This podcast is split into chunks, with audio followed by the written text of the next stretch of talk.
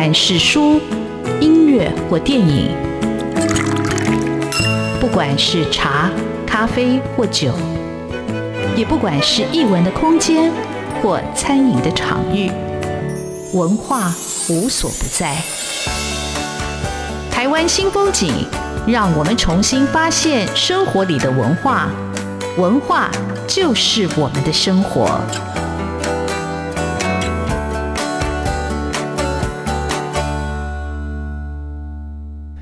湾新风景，我是主持人廖志峰。文学艺术丰富了我们的视野，滋润了我们的心灵，而文化就是我们的生活。各位听众朋友，大家好！今天为各位听众朋友邀请到的来宾是作家朱佑勋。那宥勋，我应该在两三年前访问过他，那时候宥勋刚出了一本小说《湖上的鸭子都到哪里去了》哈。那有对他一贯的，除了创作以外，对教育的一个体制的思考跟反省。那宥勋在去年出版了这本书，还是很新的书。他们没有在写小说的时候。这个书出版的时候，我就注意到了，但是就是不晓得为什么一直到最近才有心情来看这本书。那我一看就非常的佩服，然后更感动。那我觉得更大的就是那种感动吧，或者是激荡哦。那我很久很久没有看到一本书，尤其是台湾的年轻的作家学者写的一本像文化评论的，像一种文学史的导读的这么精彩、这么深刻又那么好看，它几乎就像一个小说。我觉得像一个小说，慢慢去揭开每个作家，你好像知道，不，你其实并不知道这些作家到底在想什么，或者他们到底经历了什么样的故事啊。那宥勋其实他很早就得了很多的文学奖，我们就不再赘述。但这本他妹妹在写小说的时候，透过一个作家、一个学者的眼睛，重新帮我们揭开时代的面纱，还有作家心灵的世界。哦，我真的觉得是功德无量哦。那其实他让我在看这本书的时候，这本书我必须老实说，它让我看不完。那看不完的原因是我一直在停顿。我想，为什么我从来没有这样想这个作家这个作品？为什么我从来没有这样读？那为什么我从来不知道？那我们今天就让友勋自己来讲这本书到底。是怎么写出来的？为什么用这个书名？还有他选了哪些作家？有选好啊，志峰大哥好，听众朋友大家好。就是我这一本书选了九个作家，都是台湾的作家。然后我是想要去聊的，就是说，一般我们讲作家都会讲他的作品嘛，作品当然是最重要、最核心的部分。是，可是我觉得有些时候作品以外的事情，可以很大程度帮助我们理解那个时代。对，因为作品是脑中想的事情。可是这些作家真实经历的那个文坛到底长什么样子？他们在六零年代、七零年代，他们做了哪些事情？其实你要看他本人的故事才会知道。那偏偏台湾的文坛的演变其实很复杂，所以有时候我觉得他们的人生跟小说一样精彩。就是他们自己光是作为一个作家本身，就好像在写一个以人生为为蓝本的小说一样。所以我就试着去把他们九个人集结起来。所以我在写的过程中就有一个感觉，就是。一开始的时候，我就是一家一家写啊，写完钟兆正，写钟理和，写完钟理和，写叶世涛。可是好像都在写一个一个独立的短篇小说。可是等我写到中后段的时候，我就突然发现，哎，这些东西全部串起来了。它其实变成一个会互相呼应的长篇小说。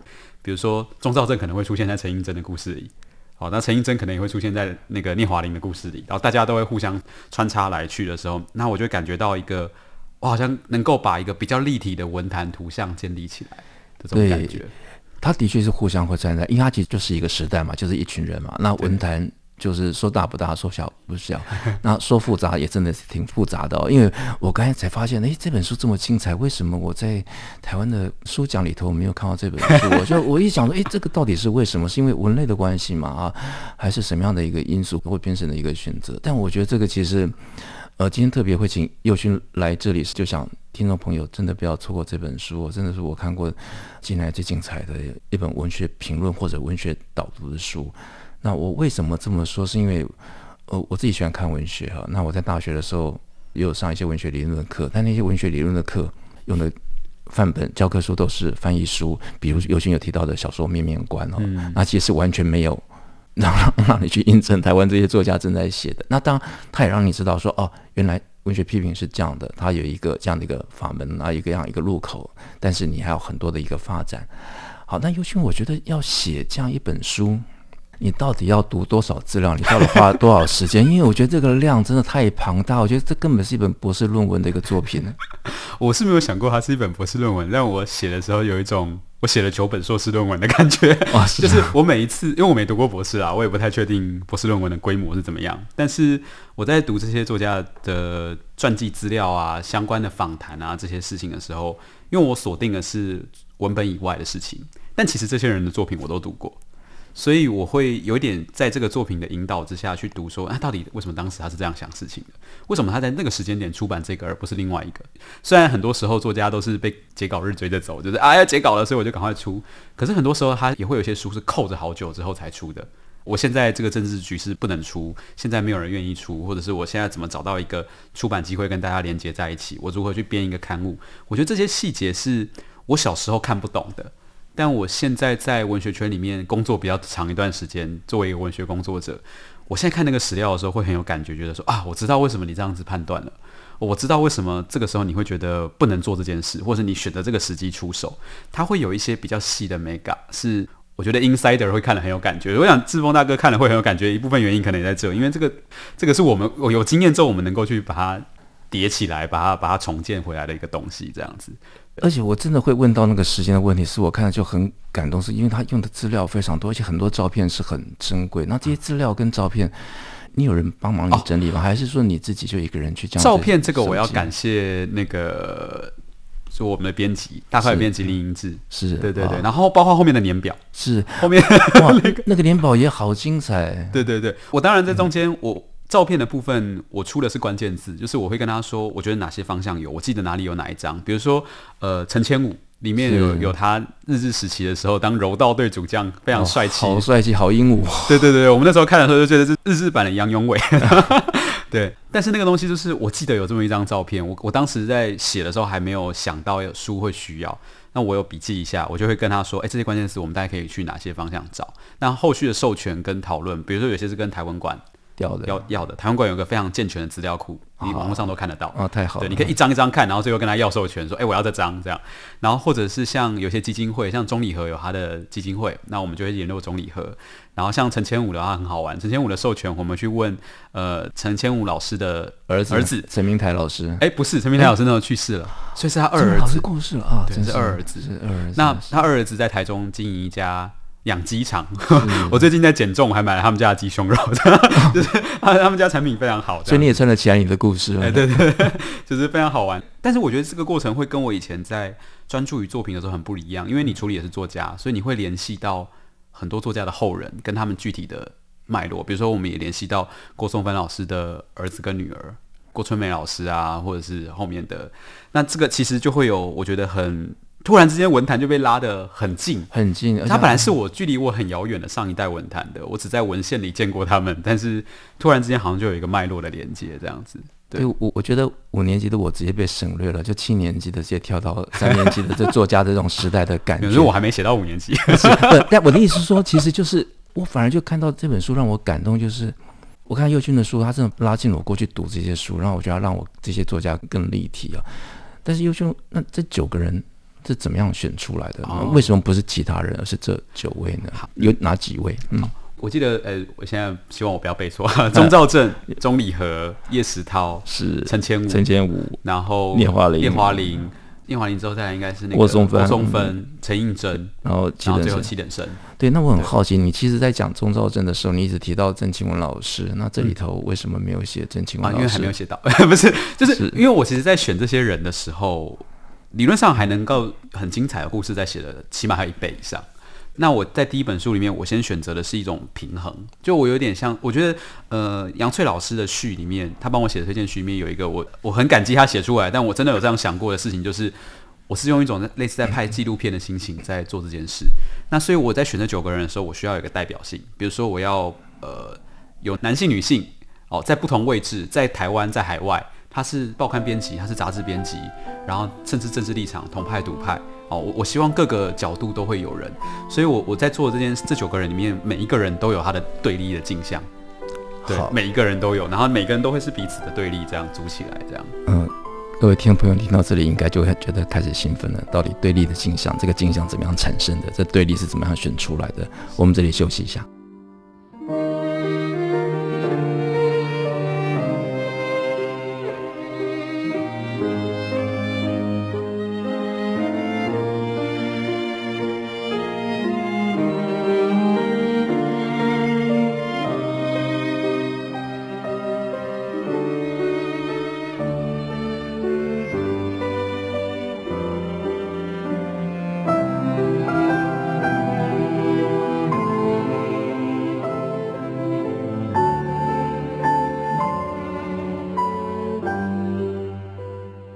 湾新风景现场为各位听众朋友听邀请到的是作家朱佑勋。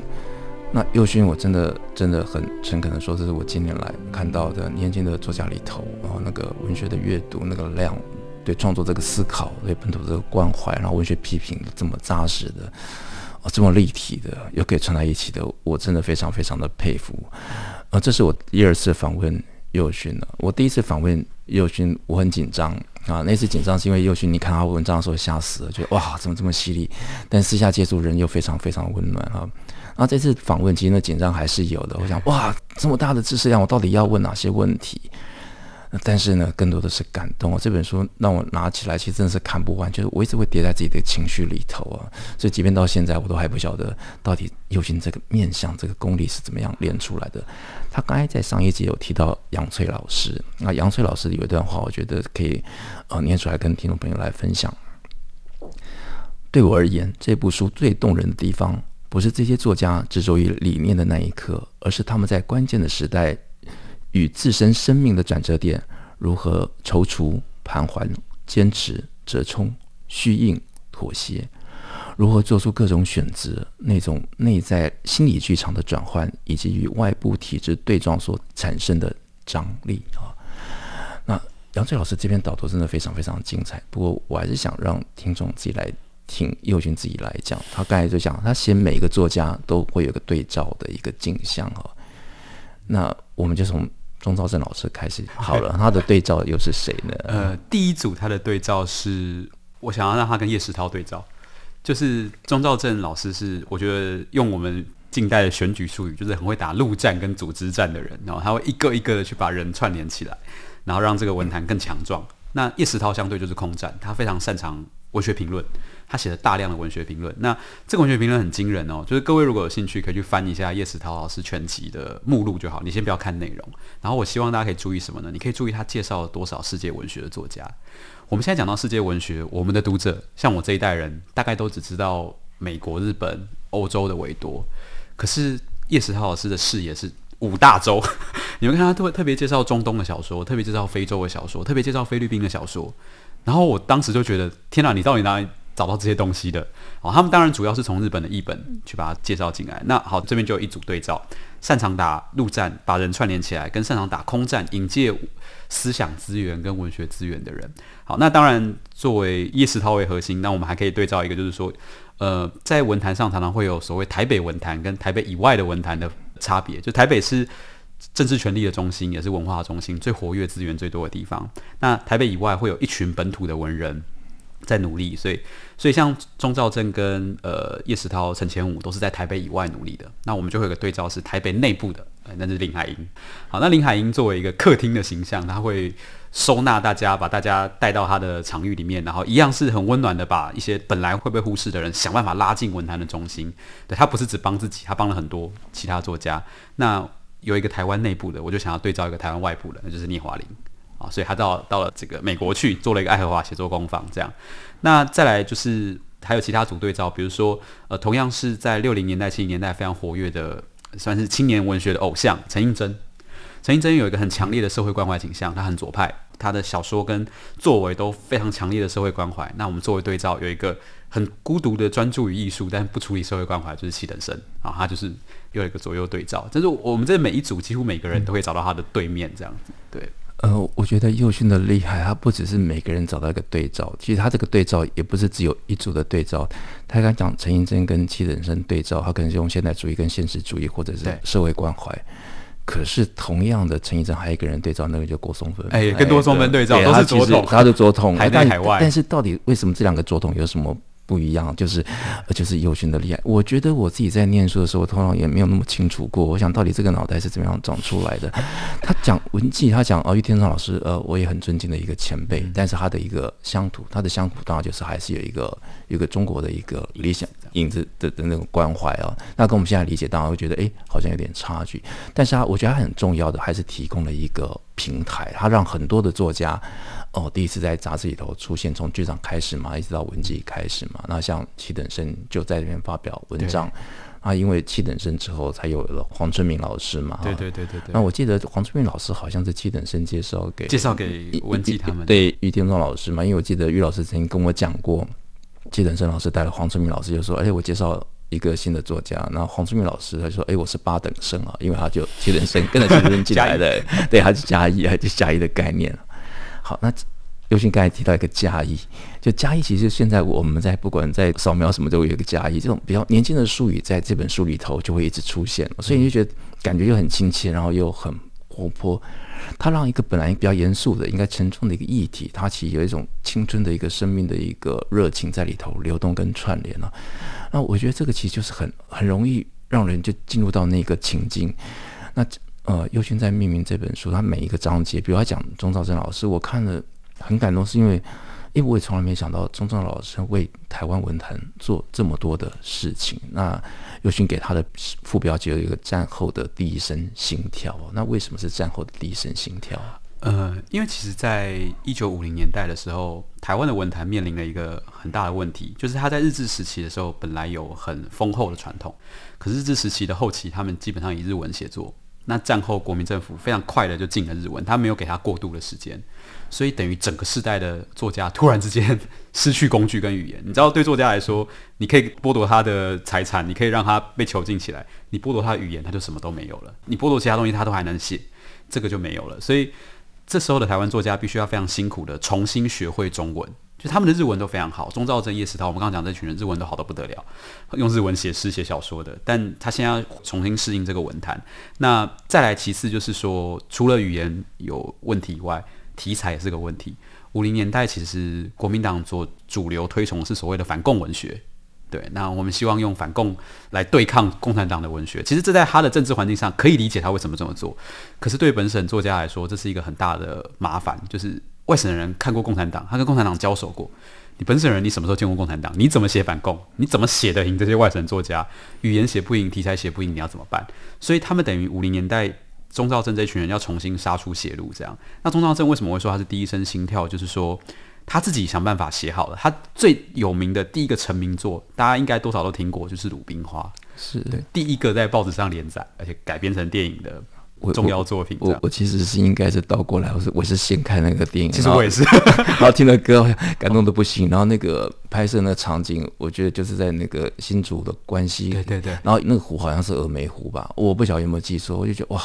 鲁冰花，然后就是 它勾起你很乡土的那种情感跟回忆，对对对对对，然后就是大家都可以理解的那种学校里的回忆，这样是。对，那这个时候他自己其实已经成名了，他在文坛已经站稳了。那我我帮钟道正除了战后第一声心跳以外，我主标下的是因为他不只想到他自己。对，为什么他是一切的起点？就是如果没有他的串联，后面都不会有这些作家的成长。他就会觉得说，OK，我现在知道这个文坛，我摸清一点这个规则了，也没有百分之百摸清。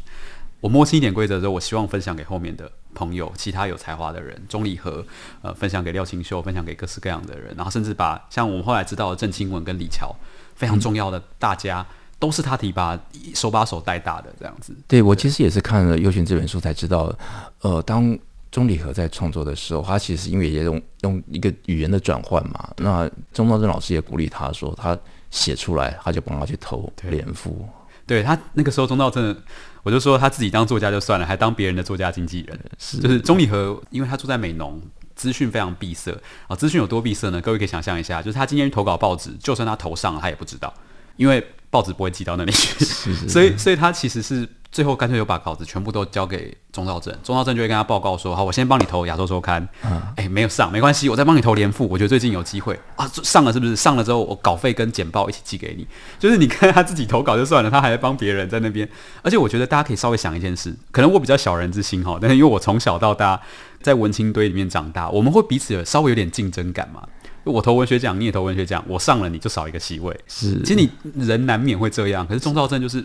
没关系，我帮你投，我帮你弄，这样子，对，那我觉得这个感觉就是非常了不起，这样子，对。啊，我觉得为什么会从钟肇政开始谈呢？就是我觉得他其实就树立一种典范。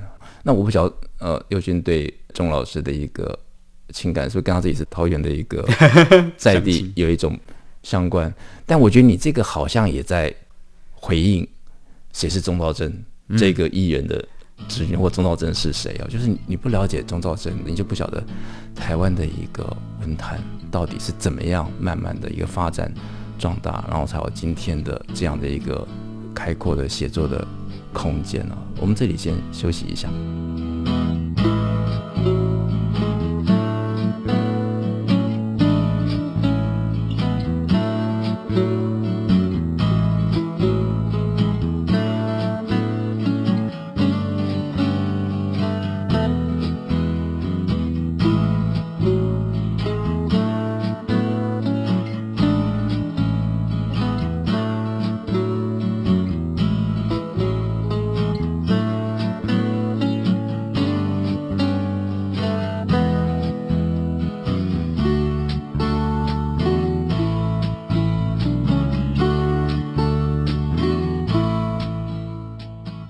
新风景现场为各位听众朋友邀请到的是作家朱宥勋，宥勋写的这本书非常好看，非常重要。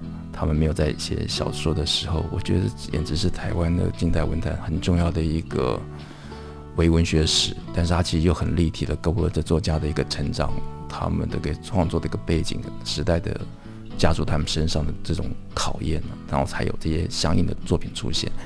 啊，因为他写的。有九位作家，不可能每个人都谈了，那剩下的一点时间，那我想请宥勋分享一下，谈一下陈映真或者郭松芬跟七等生之间你的写法跟你的看法。好，其实陈映真是我这本书应该是最用力写的一篇。其实以篇幅上来说也看得出来，因为他可能是争议最大也最危险的一篇。这样，对。那陈映真他很特别，是他对台湾文坛的影响极为巨大。可是因为他的政治立场比较偏左派加统派，我们会简称左统啊，就基本上跟早期的中华人民共和国比较呃有强的亲和性，所以他在台湾文坛的争议就很强烈。就是你明明影响了这么多台湾作家，可是你又在政治立场上很不希望自己被编入台湾。像陈映真，他有一些状况是台湾文学史跟台湾文学馆这些只要挂于台湾的馆舍，他基本上是不愿意授权的。不愿意加入的，所以各位如果有机会去台南的台湾文学馆，你会发现找不太到陈映真的东西。不是他不重要，我们好想做，但是你很难从他家属身上拿到授权，因为他本人的意志就是这样。是对，因为他最后也没有回来，他也没有回来，他就留在中国了。是但是作为对照，我觉得我就很想谈一下郭松芬，因为郭松芬的政治立场跟陈映真是一样的，只是郭松芬是在美国留学的时候，呃，获得这套政治立场，所以他的哲学思辨性又更强，因为他有一个。正规的学术环境让他去想这件事情，陈映真必须偷偷摸摸自己读《马列选集》啊什么的。可是郭松芬是旁边有很多学者可以跟他讨论，那所以郭松芬他，我觉得他展开出来的思想体系就更更开阔一点，就他他会有一个思想的激变呃激荡性，而不是说只是死守立场。那早期他是支持也是左统这个系统，他甚至成为中华人民共和国在联合国的一个雇员，他当。中共外交办事处的翻译员，因为他没有工作嘛，然后他也不能回来。对，对他，因为政治立场关系被中华民国封杀了，所以这是他留在美国唯一的办法。是对。那但是他很有趣的是，他反而因为这个机会去了中共参访一趟之后，感受到极大的幻灭。就是他，因为他是个学者，嗯、他眼睛看到的事实跟理论对不起来的时候，他会怀疑的。对，所以那陈映真没有什么机会看到，他即便多年之后看到，他也没有也没有去。这么激荡的逆转，这是两个人完全不同的选择，所以我就很想要探讨说，那这两个人为什么会差这么多？他们明明就是遇到了一样的事情，有一样的立场，他们连出身都一样，他们都是本省人，然后都是本省知识分子的后代，父祖都是日治时期的知识分子，几乎都是一样的，可是最后方向完全相反了。对，那再另外一个有趣的也是七等生，七等生也是本省人出身，但是他完全排斥任何政治立场。不要说左统不喜欢，他连本土派都不喜欢。是，那那那又这又是为什么？因为他们他跟钟兆政也是完全呃一个对面的镜像，可是他又极有才华的写出很多我们现在不可能略过的现代主义作品。所以我觉得这三个，我刚刚说对立的镜像是一个二元对立，但组起来之后，我自己也感觉像是万花筒，就是转过去之后，每个人都有一个，而且都相关。呃、而且你讲到七等生，你会想到呃像。文静有讲到余天忠老师嘛，余典忠老师，对。然后你你讲到你读七等生小说，那如果陈先生写了一篇唐谦，他就写一个呃唐谦期待白马儿应该唐谦，对，对 唐谦喜，然后写的又又反用他的那个小说的一个文本哦，就那种创作是非常针锋相相对的。我想说，哎，其实是也蛮有趣的，但是但是我觉得右军给他下个标题很也很好玩，就是别人踩刹车，他踩加下了加下了加油道，他踩踩加油器吗？还是对对对对对对，就是因为。其实，在六零到七零年代，有一个很大的转折是，六零年代的文青一开始都学西方人那种很炫的现代主义的技巧。嗯、其实陈映真也学过，是。但是走一走之后，他们就觉得，大部分人都觉得说啊，这个玩技巧没有出路，我们还是要回来关怀社会，处理社会议题。只有七等生觉得说没有啊，我们要追求纯粹的艺术，就是要盯下去。对，其实这个也很很令人敬佩。那我觉得佑勋写这本书，他其实不是一本书，这是他自己很久，从二零一四年就开始的一个文青养成计划。佑勋谈一下，因为这本书是这套系列的第三本书。对，我其实，在二零一四年先出了一个学校不敢教的小说啊，那本的目标是带大家读一些台湾作品，所以我是赏析导读的角度。那后来又出了二零一七年出了那个只要出问题，小说就能搞定，那个是讲创作技术。那这一本就是讲作家的评传。那我未来可能还会有一本讲论战跟文学理论，当然都会用大家比较能够平易近人的方式去讲。那为什么会想做这件事？是因为有几个原因。第一个是我从小作为一个文青，我们都是看外国文学养分长大的。但我其实一直有个感觉，想要发一个愿，就是我们能不能用台湾自己的资源来养育自己的下一代文学青年跟呃文学读者。所以我就一直在做这件事情。这个一连串的计划都是这样。但另外一个。特别是这本书的脉络，我觉得刚刚主持人一直提到说这个资料量很大，但我我必须要说这不是我的功劳。资料量很大，只要资料在那里，我就有读完的一天。可是问题是资料我怎么会在那里？它其实，在戒严时期的时候，台湾文学研究只能偷偷摸摸的时候是不会有这些资料的。我现在是二，我们现在是二零二零年年代了。从一九九零年台湾文学系所开始成立到现在，累积了三十年的学术成果。这是这本书真正能够催生的关键。有了这个学术体系，我才能够去把资料都找出来，然后转译成现在大家看得懂的文字，大家能够理解的的感觉。其实我我觉得我做的东西工作并不是研究工作，我做的是刷新的工作。就那些东西都在这，只是用一般的学术语言讲法，大家听不太懂。好，那没关系，我用我的手法变成一个像伪纪录片的形式。让大家觉得，哎，这是个故事，这是好看的，这才是我真正在这本书里面比较有出力的地方。对，那这要都要感谢前面的前辈，先把这些东西找出来，要不然的话，这些文献跟访谈，我一家一家去问，哦，那这本书三十年都写不完了。对，呃，我觉得佑勋这样的一个发愿，你真的是也很了不起哦。那我觉得佑佑勋刚刚开始。我还不知道他是谁的时候，其实我就注意到秘密读者出现了。啊、那我其实也成了佑勋的秘密读者。那我每次看着佑勋的文章，然后看他写这些书，我看那个切入点，他真的非常的鲜活。这个如果你没有大量的阅读、跟吸收、跟消化，你是没办法这样很快的去勾勒出一个大家可以有印象的一个人物的形象或者时代的一个脉络来哦。嗯、那我们非常期待佑勋写他的。下一本书哦，那这本书他们没有在写小说的时候非常好看呢，郑重推荐给各位听众朋友。今天谢谢佑勋上我们节目接受我们的访问，谢谢佑勋，谢谢志峰大哥，谢谢大家。